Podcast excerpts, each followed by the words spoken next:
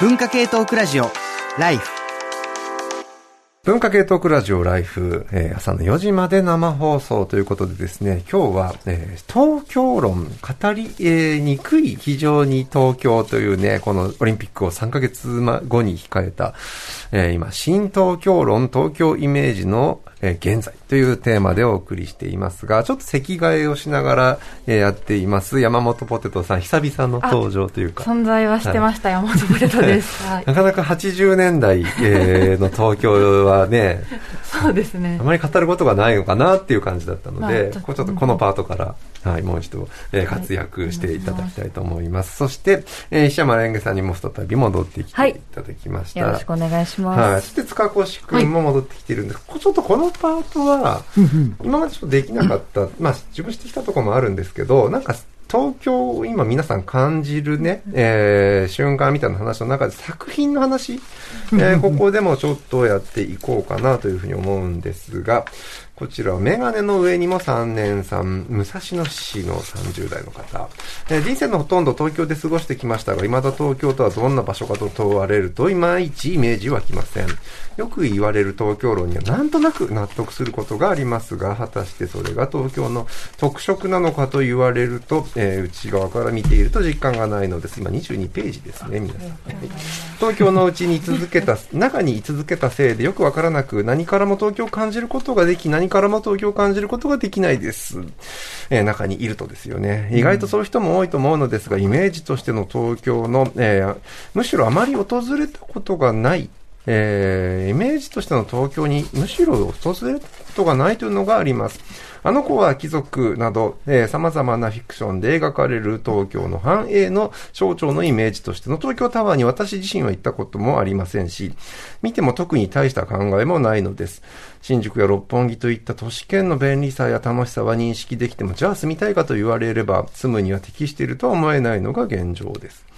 東京で過ごしてきたといっても、多摩方面でずっと住み続け、学業の関係で東京の中心地とされるあたりに通ったことはありますが、今は職場も多摩方面で地域に根ざした職業をしているため、えー東京とはかけ離れた、イメージされる東京とはかけ離れた場所に居続けるので、なおさらかもしれません。例えば東京は冷たいなど言われますが、多摩方面や下町あたりは地域のつながりも大きいので、そういう論とはかけ離れてると思いますし、都市部も余計な干渉をしないので、よそ者でも住みやすい冷たさを持つとも考えます。まとまりがなくてすいませんが、東京を実感するには東京を外から見た東京が必要だと思っています。これすげえわかるんですよ。僕も東京にずっと生まれ育ってきたから、東京の中であんまり東京イメージがないんで、で、行かないから東京タワーみたいな。はい。僕行ったの大学生になってデートするときに初めて行ったぐらいの勢いだから。いやいや行ったけど、はい。20超えてから行くぐらいのレベルだから、やっぱりそういうことはなかった。あの、うん。住んでる人はやっぱりそうだなっていう感じは。さにあの子は貴族、ね、映画の中でも出てきますけど、その東京に住んでいる人たち、地方から東京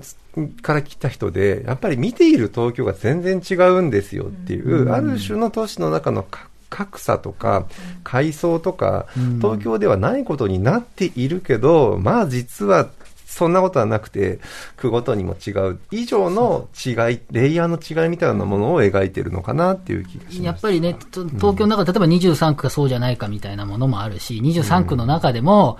あそこの区とは違うみたいな、その、やっぱりそういう、ちょっとテレビとかでもそういう、まあ、なんちゅうの、ある種面白くやるのもあったりするけれども、まあ、あの、いろんな意味で、えーそれが本当にいいのか悪いのかって結構微妙なところに来てますよね。ただ、実際とし、実際に生きてる人間からすると、あの辺とちょっと違うよね、みたいな感覚っていうのは、でもこれは東京に限らず、どこにでも基本はあるというふうに思うし、いろんな人が確かにいるって意味ではん。ありますちなみに東京タワーって皆さん行かれてるんですか？山本さん。いやー東 京タワー行ったことある？行ったことないですね。マジっすか？ね。い行かないんすか？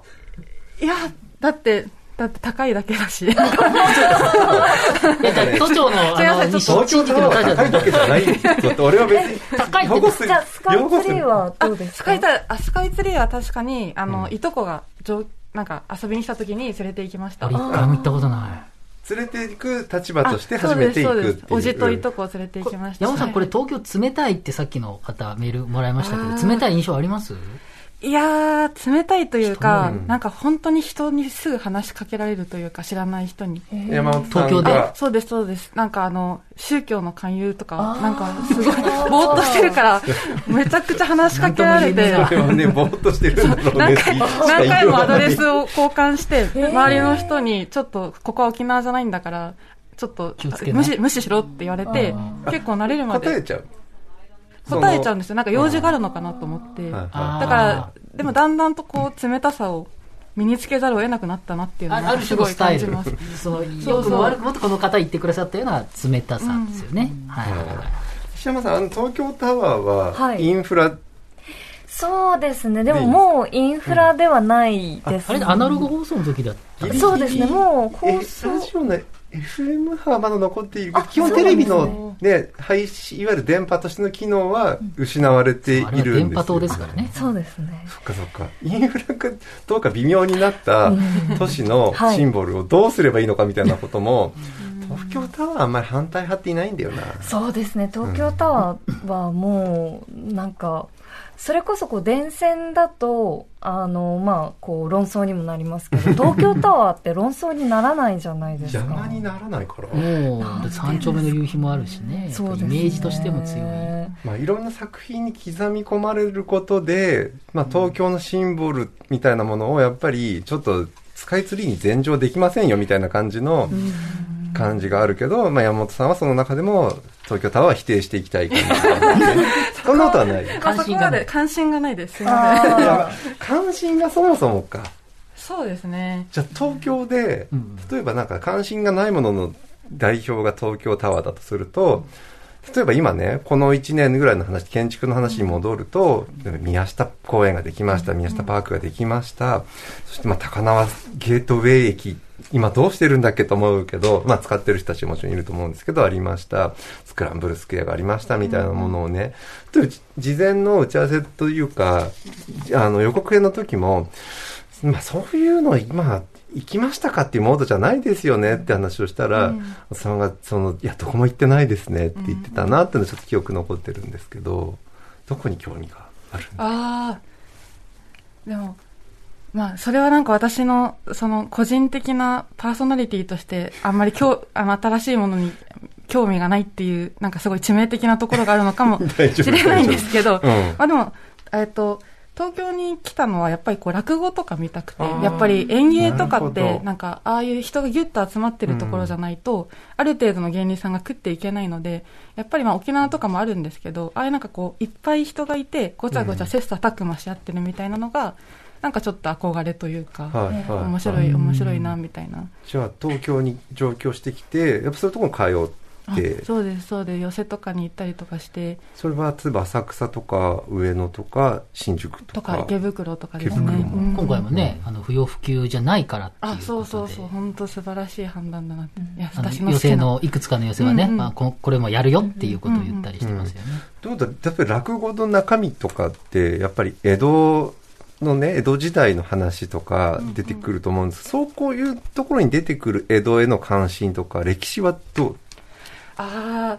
そうですね。やっぱでも、東橋とか通ると、やっぱテンション上がりますよね。こう、身投げしようとしたところだとか、なんか、なんか、まあそういうのはありますけど、でもやっぱり、そういう、お好きな、なんか先ほどすごい素敵な、ここが暗渠でみたいな。うんうん、歴史があそうそうそう、ああいうのはやっぱなんか積素敵だなって思いますけど、うんでもなんかこう、暗渠って言われた時にどういうリアクション取っていいのかいつもよく。わかんない何その暗渠リアクション。これ、石石山さんはすごい、あーって。石山さん好きそう、暗渠とか。今日は、そこまであの、しっかりはし、あの、知ってるわけじゃなく、うんなんか、家にも本一冊あるくらいで。十分、十分。そっか、暗渠本ね。あ、はいありますあります。ありますよねやっぱりでも、知らないと、その、東橋で、この、うんなんだろう、作品の中だと、まあ作品というか話の中だと身投げがあったのをこうわからないのと同じように、うん。まあ、うん。その暗渠も川があったんだみたいな、どっから流れてきた川が今、こう、いつ埋まったんだろうみたいな、うん。知らないと、同じようにやっぱ素通りしちゃいますよあね。暗渠って特に見えないものなので、まあ、暗渠ってね、川、かつて川が流れたところに蓋をして、その上に都市を作って、まあ、渋谷とかがまさにそうですけど、まあ、東京の街ってそういうね、その、いろんなところに川があって、そこから発展したんだけど、それに覆いかぶさってさらに街ができているみたいなところがあるという話なんです。ちょっとこのパートはね、ずっとね、あの、メッセージの中でも、皆さんのメールの中でも、作品が出てくる、えー、ものを読みたいと思うんですが、えー、こちらはですね、練馬の川もっちさん。私は板橋区生まれ、今は練馬区エコタに住んでいる、えー、います。ずっと東京に住んで、えー、25ページですね。えー、ずっと東京にいるのですが、思っているほど東京をよく知らなくて、東京の西側、池袋から目黒ぐらい。うん、えー、これはだからちょうど東京の山手線の西側のね、左半分の感じですが、仕事の打ち合わせや遊びに行く行動範囲でして、むしろ地方出身の友人の東京に詳しいくらいです。東京に思い入れがなく、東京の街の移り変わりを見ていた私ですが、そんな私でも仕事からゲームの背景を作っていたからか、映画やドラマ、特にアニメに出てくると背景に東京を感じることが多いです。えー、琴の葉の庭。琴の葉の庭。はい。これ、あ、これも新海新海さん。じゃあ、これ、新海さんの作品3個。だから、新宿、な、なんでしょう新宿御苑とか、ずっと合うやつですよ。あ、本当だ、書いてある。琴の葉の庭や君の名は、天気の子など、新宿御苑から西新宿にあるまである建物や街並みの描写。4月は君の嘘など、アニメ会社が多い練馬周辺の描写やラブライブの神田から秋葉原など、作品によってはし、えー、精密だったり、アイコン化されたりはいますが、創作物の中の背景に東京らしさを感じることが増えました。むしろ東京にずっと住んで仕事をしている私は東京の良さを感じることに鈍く思っているほど東京の繁華街や華やかで流行りどころが好きじゃないのかもしれません。ただし、今住んでるエコタの昔からある街並みのような場所は好きです。という話。これ、もう一個ちょっと確かにバーチャル上のアニメの中の東京に感じるってもう一つ、清水光春さん。えー、こちら私はアニメラブライブに東京を感じます、虹ヶ崎学園スクールアイドル同好会っていうサブタイトルの作品ですね。お台場を舞台としたラブライブシリーズの第3弾の作品でアクアシティやヴィーナスフォートなど台場エリアを代表する施設が作品の中に登場している姿や自分たちで作り上げるスクールアイドルフェスまでのサクセスストーリーを見て東京という街はコロナ禍におけるメディア報道から映る東京だけではなく、いろんな表情の東京を持っているんだなという意味で、えー、ラブライブに東京を感じましたというね。これどっちも今読んだものって、今のアニメの作品の中に詳細にやっぱり都市って描かれるじゃないですか。その中の東京っていうね、共通がありますが。聖地巡礼とかね、一時期いっぱいアニメで流行ったじゃないですかね、はい、あの反応のあたりとか、なんかいろいろありましたよね。なんか、君の名はに出てきたあたりが、私が以前、まあよくあの言っていた、はい、私、石山がこう、うろうろしていたところと、大体、はい、同じぐらいのあたりだったんで、なんかもう、君の名はもう、もうその次の天気の子も、見ながら、うん、あと、特に天気の子ですね。はい、天気の子の、あ、今この人は、あの街のあの辺りを走ってるんだ。っていうチャリンコで走る、チャリンコだかバイクだかで走るシーンとかは、かなり、あの、はいある街をずっと詳細にやってしかも、おそらく代々木のね、あの、舞台だったビルとかは有名だけど、あそこのバイクで走るシーンって、あ、ここ見たことあるけどどこだっけみたいな。多分あの、うん、えっと、雑司ヶ谷とか、池袋の、虹の通りとか、ああいうあたり、そうですね、の、うん、なんか坂とか、結構いっぱい出てきて。ちょっと馬場とか大久保とかに向かっていく感じね。はい。うんあの辺りだと思って、なんか見ながらもずっと頭の中で Google マップが動いてるみたいな。山手線が通ってるところすぐ近く走ったりもしてたから。してましたね。そうそうあれ確か山手線の上を走るっていうまさにね、うん、そこら辺の東京のあっち側、はい、ずっと舞台になってて、まあ、そこら辺おそらくロケハンしっかりするのと、まあなんか自分の生活圏だった時代がね、新海さんにあるのかなみたいなことを考えながら。そしてまあちょっと、天気の子はね、本当に2年前の映画ですけど、東京が水没する、うんうん、そして新国立劇場が、あの国立競技場ができているから、オリンピックが終わった後の東京って設定だったり、あれはリアルに描くだけの理由がいろいろ出てくるのが面白くて、やっぱあれを見てね、実際に東京を感じる人っていうのはこれ映画がヒットしてるだけにすごいあるのかなっていう気もしますが。すね、もう一個いいですか、うん、あのーぱ坂道グループ好きな人にはいいかなと思うんですけど、これ、東京の地名だね、確かに。出席カードさん。えー、私は東京の景色、イメージに乃木坂46の楽曲の MV を重ねることがあります。個人的に印象の、印象的な MV があり、夏のフリーイージー、これは七瀬丸がえー、センターだった曲ですね。という楽曲では、ベルシュカ渋谷店。あそこね、鏡張りというかね。スペイン坂の一番下のとこですよね。そう。ななんて言えばいいんですかね。宇田川町の交番の。あそこにまさに昔オクトパスアーミーがそこの向かいにあったみたいな、うん、今日はちょっと歴史の話にも があり、うん、え世界で一番孤独なラバーでは東急プラザが使われています。うん、なんかガラス張りみたいなところなんかみんなでエスカレーターのところがあったような気がしますけれども、はい、やはり新渋谷、新宿が多いなという感じです。現在 MV は YouTube の公式チャンネルで手軽に見ることができますが、その手軽さと東京への憧れがうまくマッチしている気がします。私がこの感覚を持ったのは大学生の頃、2013年から16年です。暇を持て余した私は毎日乃木坂46の MV をスマホで見ていました。社会的に大人とは認定されておらず、しかしながら私、体は大人でお金を持っている身分でした。週末になると MV で見た景色の、えー、聖地巡礼を繰り返していました。あのね、渋渋谷のね、あの、ピンク色のね、喫茶店とかがあって、なんかね、食べるとこがあって、そこもね、あの、他の曲で MV で使われてました。俺が詳しいだけなんですけど。映像では、えー、好きな人がおしゃれな街でおしゃれな服を着て、おしゃれな何かをしている。そのエッセンスだけは伝わるように、あらゆる余計なものが排除された映像でした。完全無欠な状態が視聴者である我々に届いている気がします。えー、上記はクリエイターの手腕なのでしょうが、本質的にそんな顔を東京は持っている気がします。うん、街行く人も建物も何か別の目的に没頭していて、人間そのものが背景になる、そんな状況です。多くの社会人がこの雑多な街で汗水垂らして戦っている一方で、こんな華やかな顔を持っている。憎い街ですね。やっぱミュージックビデオのの中には今の渋谷も結構描かれる。渋谷はなんだかんだで多い、うん、多いですね。多いですよね、キリンジと、誰だっあの、キリンソラッパーの、えー、っと、わー、誰か。はい、ちょっと、それは今ね、調べるので、はい。はい。乃木坂はね、ロマンスのスタートだそうだ、ロマンスタだ。うん、それで、えー、っと、いろいろ出てた気がするし、結構いろんなね、東京のシーンって出てますね。うん。なんか、まあ、映画の中でね、東京を描くものって、今もたくさん作られていて、去年公開された中では、東京ジ、あ、ジオラマがあるパノラマボーイ。うん、えー、あれ映画化された時に、まあ、岡崎京子原作ですけど、まあ、団地、東京のね、多分おそらく西の方か、もしくは神奈川との県境ぐらいの団地の話で、まあちょっと、えー、原作から30年、40年経って今作られた映画だと舞台が変わっていて湾岸になってるんですよ。湾岸の団地。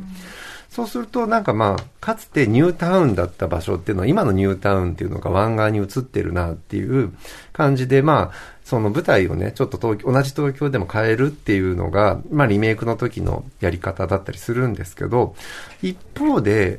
多分撮影がね、2、3年前に、もうちょっと前か3、4年前に行われてると、そこと渋谷が出てくるんです。よ。やっぱ高校生たちの話なんだけど、まあちょっと街に遊びに行こうぜって言った時に渋谷が描かれて、今新しくなりましたけど、パルコが、やっぱりその、かつてのね、80年代の象徴みたいな、まあできたの70年代ですけど、渋谷のパルコって、まあ、若い主人公たち、高校生たちが工事中のまさにアキラの壁画があるパルコに行って、かつて、えー、まあ、それこそ80年代、90年代、憧れの街だった渋谷っていうところに、私たちはあえて行ってみたよ、みたいな感じの、なんかそこはおそらく作ってる作家たちも、自分たちの世代にとっては憧れのパルコみたいな感じにちょっとリスペクトが入りすぎてる感じ。なんかちょっと渋谷の描写だけが、なんかちょっと浮ついたシーンだったりする。みたいな描き方って、まあかつてのそこが若者の街っていう大文字の東京とはちょっと違う渋谷のね、描き方とかを今するのかなっていうふうに思いましたが、まあ今日はね、そういう作品の中の東京って、まあすごい、まあ、キラキラしてたよねって話もあるんですが、まあちょっと冒頭からしたのは今の東京を語るときにね、ちょっと劣化していくであろうという予測のメールだったり、必ずしもかつてのようにね、東京だけが発展するイメージはもう保てないよねっていうのがちょっと前提だと思うんですが、ちょっとせっかくここはね、石山レンゲさんに、はい、えー、エヴァのシャツを着てきてもらってるので、はい僕も非常に「新エヴァンゲリオンの」はい、うんと都市論って非常にちょっと興味があったんですけど、うん冒頭パリ壊すぶっ壊す。はい。けど、怪獣じゃないですか。うん、バ、安野秀明といえばやろうとしていること、シン・ゴジラにせよ、エヴァにせよ、都市をぶっ壊してなんぼっていう、あの、まあ、これまでも第三東京、新東京市、ぶっ壊してきた安野さんが、第三東京市をもうね、廃棄して、第三村が出てくるって、ある種、物語を終わらせるときに脱都市をやったんじゃないかなっていうふうに思うんですよ。それはおそらく伝線好きとするとエヴァって特別な作品で、はい、もちろんです。うん。そこら辺をどう石山さんは見てるのかなっていうのは気になるんですそうですね。なんか、やっぱりそのエヴァンゲリオンシリーズといえば伝線と 言ってもまあ過言ではないと私は思ってる。大丈夫です。みんなそれで把握できてますいや、でもやっぱそのイメージ強いです。特テレビ版とか、すごい、ずっとなんかピャーって、すごい天気が良くて電線だけがそこにあるみたいなね。そうなんです。もう本当に印象的なカットで電線のシルエットがこうバンバンってこう。最初だけじゃなくて、はい、なんか新象風景描くときに、夕焼け、山、電線、電線みたいな。電線、電線で、やっぱりあの、なんだろう、変圧器のこの影と一緒に映すとか、っていうその描写がすごくあるんですけど、今回。そうなんですよ。うん、で、今回のその、新エヴァンゲリオンの、まあ、都市からちょっとずれて電線描写にやっぱなっちゃうんですけど、うん、あの、朝の、朝のこう、光をあの受けてこうキラキラ輝く朝の電線だとか、あはいはい、あとその第三村の中だと、うん、えっとそのおそらくまあインフラが止まったであろう時、うん、その時の、ね、えー、っと、変圧器がついた、ちょっとまあ都市につけるであろう電線と、うん、えー、それより以前の、その、まあ今、えー、っと、あ第三村として使っている場所で、もともと、かなり昔に敷設されたんじゃないかっていう木柱、木製の電柱が、はい、あったりとか、あとその家と家をつなぐ、えっ、と、引き込み線、これは新設したんじゃないかなみたいなものと、あと、えっ、と、ソーラーパネルがあったりとかして。新旧全部ごちゃ混ぜになってる。そうなんですよ。なんか、あの、まあ、2回しか見てないんで、なんか、あれなんですけど、なんか、その、2回見ただけでも、うん、あ、この、その安野さんは都市の電線をずっと描き続けていたけれど、うん、都市以外にも電線っていうのあるんですっていうのを教えてもらったような気持ちになりました。電線目線の新エヴァンゲリオンの面白い。あ、本当ですつまり、うん、その、都市はね、もう、いわほぼ、その、サードインパクトで世界の都市は崩壊している感じじゃないですか。はい、まあ、パリもね、最初壊されるけど、うんうん、実はかなりバーチャルになってて、かつての石畳ではないっていう設定とかもあるみたくて。で、つまり日本人も都市から撤退し、もう一回、文明一回捨てて、ちょっと前、3段階ぐらいの前のインフラをもう一回復旧し直すところから文明始めましたっていう時に、インフラもちゃんと描いたんだ。そうですね。やっぱり、その田植え、綾波、すごいこれネタバレしてるけど、もう いいかなと思うんですけど。解禁されてるはずです。そうそうですね。うん、まあ、あの、綾波歌唱がこう、あの、田植えをするじゃないですか、うん、自分の手で、うん、っていうところから、もうなんかすべてをこう、東京っていう名前を、うん、あのずっと使い続けてたじゃないですか、はい、第三新東京市っていう、はい、あそこはまあ東京が遷都した、まあその箱根にあるんですけど、はい、ぶあんのがぶっ壊していい東京みたいなものずっとあった。ね、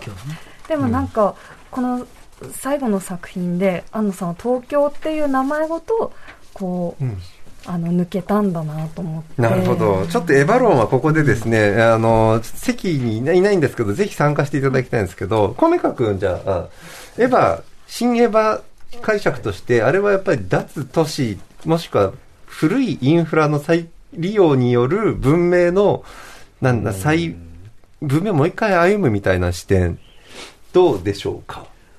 うんなんかいろんな見方ができると思うんですけど、うん、でもそもそも、あの第三神道教師ってすごくこう日常の描写っていうのが少なかったじゃないですか。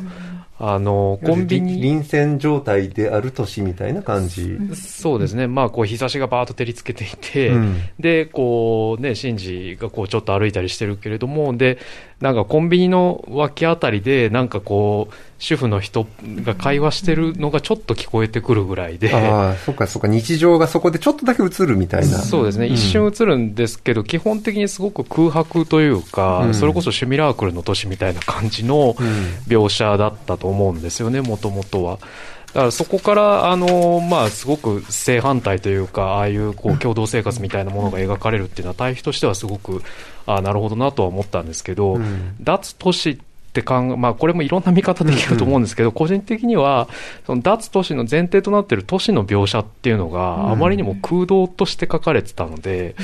うん、その、そこから抜けるっていうことが、なんかうまく自分の中でこう、咀嚼しきれなかったところは正直ちょっとありますね。うん、で、その、いわゆる村での共同生活っていうのが急激にその、えー、いわゆる大体まあ、1950年代、60年代ぐらいまでの日本の、えー、イメージみたいなものが分かりやすくはめられてるっていうのの、その対比をまあ、まあ、未だにちょっとうまくどう咀嚼していいものかと思ってるところは、ちょっと個人的にはありますね。あの、うん、僕も、まあ、エヴァ大好きで、僕はやっぱりエアー真心君って97年の映画が一番好きで、今回の新シリーズもまあ面白かったんですけど、あのーまあ、やっぱ一番好きなのは真心君なんだけれども、うん、あの、今回のその映画で、やっぱりすごいなと思ったのは、僕その、もう、第三村で、綾波が、なんかその、こう、それこそ田植えして転んでぐにゅっと多分、あの、泥の感じとか持ったりとか、はい、その、いわゆる、その、自分はコピーである。綾波コピーなんていうことを気づいたんだけど、コピーでも何でも今そこで感じていることが重要だってことに気づいたんで、コピーだろうが何だろうがどうでもいいって言った綾波が出てきて、で、それでまあ、あの、消えていくわけですけれども、あそこで一つもうゴールだろうっていう気はちょっとしたんですね。物語というか、大きい話として。で、今日の話って、今日のこの全体の東京の話っていうのも、江戸から明治から大正からいろんなものがあって、その、それこそシティポップの散々複雑な要件も聞いてきて、ぐちゃぐちゃになっているっていうことはわかる。だから、シティポップ言ったらコピーばっかしてるっていうふうに言う人もいるかもしれない。で、その中で、でも、えー、第三村みたいに戻っていく部分もある。でも、その戻っていくのも、新しいのも全部ごっちゃ混ぜにして、でも今ここにいるじゃんっていうところからスタートしないと始まんないっすよねっていうことで、なので、エヴァンゲリオンを終わらすっていうのは、自分たちのエヴァンゲリオンを始めるっていう意味でもあって、まあそういう意味で、新しいものを作るっていう時に、なんか、今とは違うものとかって、そういう意味での新しいじゃなくて、完璧に新しいっていうものはできないかもしれないけど、今ここにある手持ちそのものを、別に使ったり使わなかったり、まあ、そのいろんなねじれもあるけれども、それを引き取った上で、じゃあ今ここから自分たちできることをしようっていう、なんか高らかな宣言だったのかなと思うんですよね。うん、やっぱりそのシミラクルとかポストモダニズムとかいろんな話もあったけれども、えー、簡単に言えば、すべて先人がやってきたコピーでしかないっていうことへの苦悩でしかないんですよ、エヴァンゲリオンっていうのも。東京もそうだったと思うし。うん、そういう意味では、おそらくコメカ君も言っていた、都市が偽物っぽかったっていう話だけど、庵野秀明にとっての都市ってね、怪獣映画がぶっ壊す場所としての都市だと思うんですよ。だから、かつてウルトラマンはね、今度ウルトラマン作りますけど、新ウルトラマン。うん割と団地をぶっ壊しがちで、その予算があれば東京タワーとか作る。うん、ただ、毎回都市ぶっ壊すと予算かかるから、まあ大量生産可能な団地をぶっ壊してたんですよね、うん、ウルトラマンは郊外の。けど、予算があり、あの、セットを組まなくても絵で描けばいいアニメを作った瞬間に、ぶっ壊しがいがある都市として第三東京市を作ったんだと思うんですよ。で、あれを実際のリアルな東京にしなかった理由は、まあ、書きすぎると、予算だったり、それこそ今東京タワーぶっ壊すのはただだけど、東京スカイツリーぶっ壊すと、えっ、ー、と、なんかスカイツリーの会社からなんかお金をモデルにすると請求されるのみたいなものがあったり、いろいろね、建築の予算とね、そのアニメで書く、その、あと、いわゆる彼はずっと、特撮やりたかった人なので、特撮の都市っていうのが彼の頭の中の都市だと考えると、偽物なのは当然なのかなって、これは、田中さんもエヴァ論、うん参入します私すごいテレビ派なんで、あの まだ怖くてシーン見てないんですよ。あ、そういう人もいますね。はい。あの本当に、あの、だ大事にテテレビ一般ばっかりこう育ててしまったんですが、はい、あの、さっき塚越さんが、あの、おっしゃられたみたいに、あの、確かにこう、いろんな、あの、重装しているけれども、あの、全く新しいものに一旦リセットするのではなくてっていうのをすごいおっしゃられてたじゃないですか。うん、で、あの、ほんのり、あの、ネタバレかもしれないけど、あの、シーンの話伺っていて、うん、あの、田んぼの話とか出てきたじゃないですか。うん、で、その未来にそういう実体験を伴う風景とか、あの人間の生活が戻るかって言ったら、私はないと思っているんですね。文明放棄するような形の脱東京。そうそうそうそうそう、うん、なので、あの予告編でおっしゃられていた、あの、ネオ横丁みたいな感じとも通じると思うんですけど、はい、この戻り方がすごく操作されたり、うんね、あの、すると思うんですよね。はい、なので、あの、田んぼの実体験というより、田んぼ体験するためにお金払いにてこう行くみたいな。生活の田んぼというかあえての田んぼそうそう一種のあのエンターテインメントになると、はい、高層ビルの上にある田んぼみたいなね六本木ヒルズの上にありますしね。屋上で蜂飼うみたいな感じと似てるかもしれないですけど、うんはいはい、が飼ってた、うん、そうそう。今これだけあの東京というか世界的にあの自然回帰に対しての憧れというか、あのそれがこう強まっている中であの、それはありえ、そっちはありえるけど、本当に放棄するかどうかって言ったら、うん、なかなか、う。ん、あの、そこがすごく難しいなと思うのは、うん、やっぱ、えっと、安野さんは、その上の世代の人たち、だから宮崎監督とか、富野義行とか、まあ、言ったら戦争世代だと。かなりちっちゃいけど戦争の記憶がギリギリある世代からしたら、自分たちは何の記憶もないと。だからそれは、オリジナルな原体験がないって言ってるに等しいんですよ。うんうん、まあ彼の中、まあ、人間いろいろあるんだけれども、うんうん、そういう意味で、60年代以降に生まれた人たちっていうのは全てコピーしている感覚っていうのがあるから、うんうん、ずっとコピーとオリジナルの話で迷っていて、多分。コピーがダメって言われちゃうんですよね。そうそうそう。だから、けどさ、でも待って、矢野さんも手挙げてる。ごめん、矢野くん見逃していたけど、ちょっと今ね、窓の向こうにいるので、矢野しろくんにじゃあちょっとエエヴァ都市脱都市論参加してはい、あのー、僕も2回見に行って、全然誰とも話せなくて、うずうずしてたんですけども、うん、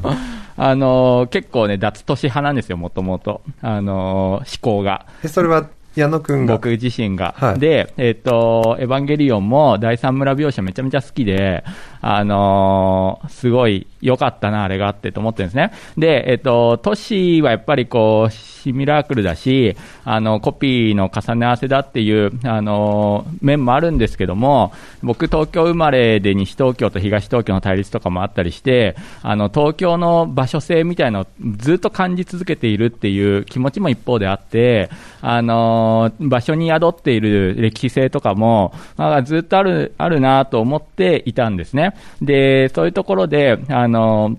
すべてがこう都市だとフラットに見えるけれども、あの階級差もあるし、えー、中心と終焉もあるしっていうことをずっと思ってて、で、新エヴァンゲリオンではやっぱ健介がすごいいいなと思って、うん、あの健介ってやっぱりその村の外れに住んでるじゃないですか。で、村の外れに住んでいて、まあ、まさにこう終焉というか、あの、ああれなんか設定がちゃんと飲み込めてないんですけども、なんか結構キワキワのあの境界線上にいて、で、しかもなんか家なのか家じゃないのかよくわからないようなところに住んでいるっていう、まあ、まさにこう中心と終焉があん中でもやっぱり再化されていて、なんかそういう生々しさみたいなものがめちゃくちゃ、こう、描かれていて、で、その中で健介が、だからこそ、ああいう活躍をするとか、なんかそんなような、あの、ところが、あの、本当にこう、コピーの中に生々しさみたいの、まあ、塚内さんにがおっしゃったことに通じるかもしれないですけど、ものすごく感じて、めちゃめちゃ良くて、だから都市でキラキラしたところっていう中に、えっ、ー、と、まあ、そうですね、脱都市じゃないけども、あのもうちょっとこう場所性とか地域性とか歴史性とか、狭いコミュニティとか、そういうものをどういかにこうこう作っていくかっていうことをちょっと考えがちな、もともとそういうなんか、あの、考えを持ってたので、まあそのそんなことをすごいいろいろ考えましたね。そういう意味では大事かもしれない。脱都市っていうか、ハイパーシティみたいな、つまりその、コピーの中、コピーなんだけど、コピーの中にオリジナル性を作る。まあそれは VR とか、あの、そういう情報技術、情報環境技術をいじるってことだと思うけれども、いじると、それは全部偽物だっていう批判は来るし、それもそうなんだろうけど、でも辿れば全部コピーだろうと。俺ら生まれた瞬間から歯磨きとか全部人の真似してるじゃないかっていうふうに、暴論だけど言ってしまえば、まさに偽物だった綾波が偽物だけど本物だって言ったわけだから、そっからしか始められないんじゃないの？だだとするならば、まあ、あ加速主義でも何でもいいけど、情報技術ガンガン使って自分たちのリアリティを作っていく。で、あの、田中さんだったら、その、街の、その一つのちょっとした、そのベンチの、ベンチの置き方によって、一望できる人の、あの、著書に書いてあったけど、あ人のはい形が、人の動きが見えるような椅子の角度に置くだけで、なんか楽しく座った人が感じられるようにするというのもリアリティの構築ですよね。あ、そうなんです。本当に、あの、なんか、あの、すごい、お、大きい、大風呂的な話になりますけど、あの、なんかコピーであれ、オリジナルであれ、そこは、やっぱり人にこう言われるっていうか、対外的に、あの、再生産ですよね、とか、あなたがオリジナルですよねって言われるだけで、本人はコピーだろうが、オリジナルだろうが、あの、絶対性が自分の中に、まあ、あると。いうことを考えると、コピーされている様っていうのは外からしか見えないんで、なのでそう考えると、本当に、あの、ベンチなんてまさに、あの、誰でもやってきたことなんですよ。誰でも知ってるものなんですよ。なでも、あの、今ここにあるとか、今自分が座る一回性みたいなことに対しては、すごく喜びを感じさせる、まあ、配置なり、あの、デザインなりっていうものはあると。なんか、私はす素敵な偶然が絶対に起きますって保証はできませんけど、それが落ちる確率を限りなく高める操作をしたいっていう仕事をしてるんですよね。どういうふうに構築していくかっていうのは結構重要で、例えば、ハイメさんなんか多分ご覧になったと思いますけど、あの、ブラックミラーっていうね、あの、ネットフリックスなんかで配信している、近未来の社会の闇を描く作品とかだと、その、オリジナルだと思ってたものが全然コピーだと。つまり自分の脳みそをアップデートして別人格の自分がいて、みたいな話がいっぱい出てきそうで嫌なことがいっぱい起きるんですよ。そうすると技術を使うと、ちょっと話込み入っちゃうけれども、あの、オリジナルだと思ってたものが実はコピーだったとか、そその、なんていうのかな、コピーとオリジナルの対立はずっと続くんですよ。けど渋谷横丁みたくね、そのネオ横丁って、まあ渋谷横丁とか、虎ノ門横丁とか、あんなもの偽物の横丁だってあること、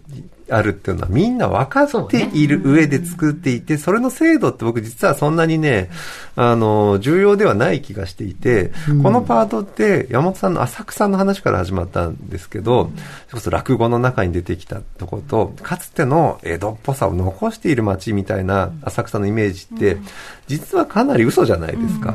一旦80年代ぐらいに全然今時の街になったところから、ホッピー通りとかって、まあ、後から割と、まあ、昔の、いなんか懐かしいイメージ的なものを浅草が、かなり下手くそにパパロディしたところってないですかっていうね。浅浅草偽物だっていうのはちょっと、うん暴論ですけど。ねネズミ小僧のでっかい像とか、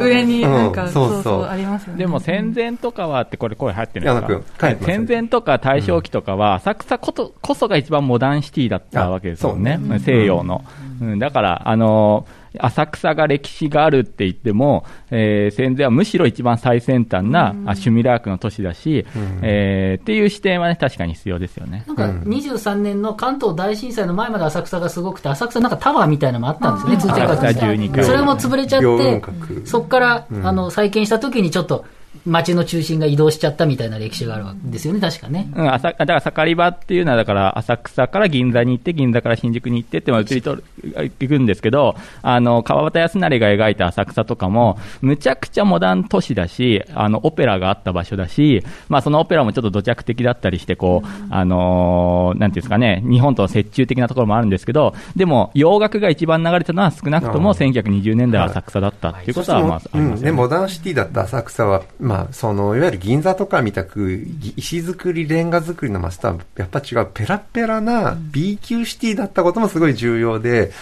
うん、それなんか、例えば、新宿ななんかに、その、まあ、移ってったって言っても、やっぱり浅草は浅草のなんか、